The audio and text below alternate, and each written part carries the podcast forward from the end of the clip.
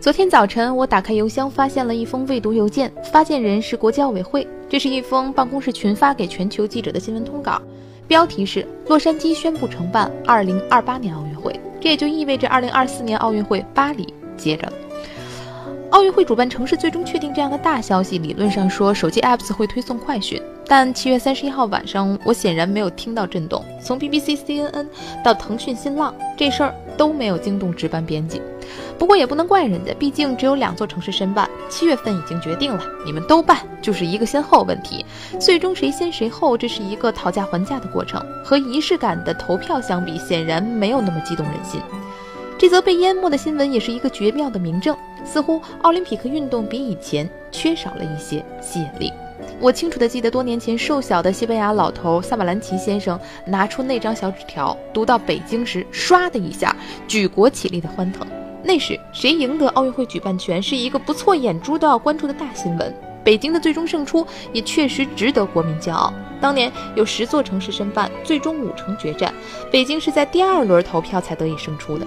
哪怕到了二零一零年的伦敦，仍然有伦敦、纽约、巴黎、莫斯科和马德里这样风情万种的五个国际大都市参与争夺。世事难料，短短十年之后，国际奥委会竟然需要自己吆喝，买了不吃亏，买了不上当，甚至倒找主办城市的钱。说出来您可能都不信，精明的洛杉矶人之所以同意晚办四年奥运，是因为他们将从国际奥委会至少拿到十八亿美元的运营和后勤经费。上次咱们聊到电子竞技入奥可能性的时候，我曾经和大家讲啊，奥林匹克运动在年轻人当中显得有点老派了。现在，而对于主办城市来说，他们考虑的不是这种范儿，更多的是利益。全球经济这么低迷，办奥运又这么花钱，你总得考虑一下性价比吧。最近一冬一夏的奥运会分别在索契和里约举行，这兄弟俩都是发展中国家。索契花了五百一十亿美元，里约是一百三十二亿。这样的投入不是赛期一个月就能赚回来的，而从长线的收益来看，赔是一定的了。那种像白色大象一样坐落在郊区的巨型场馆，已经成为人类对大而全贪婪的象征。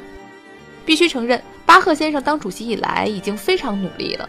二零二零宣言当中，厉行节约成为了国际奥委会的共识。这个时候再次与洛杉矶达成合作，更像是一个人为的历史巧合。要知道，奥运会不止一次像今天这样陷入过低潮。离我们最近的一次是一九七八年，当时全世界只有一个城市申办，他们自然也就获得了承办资格。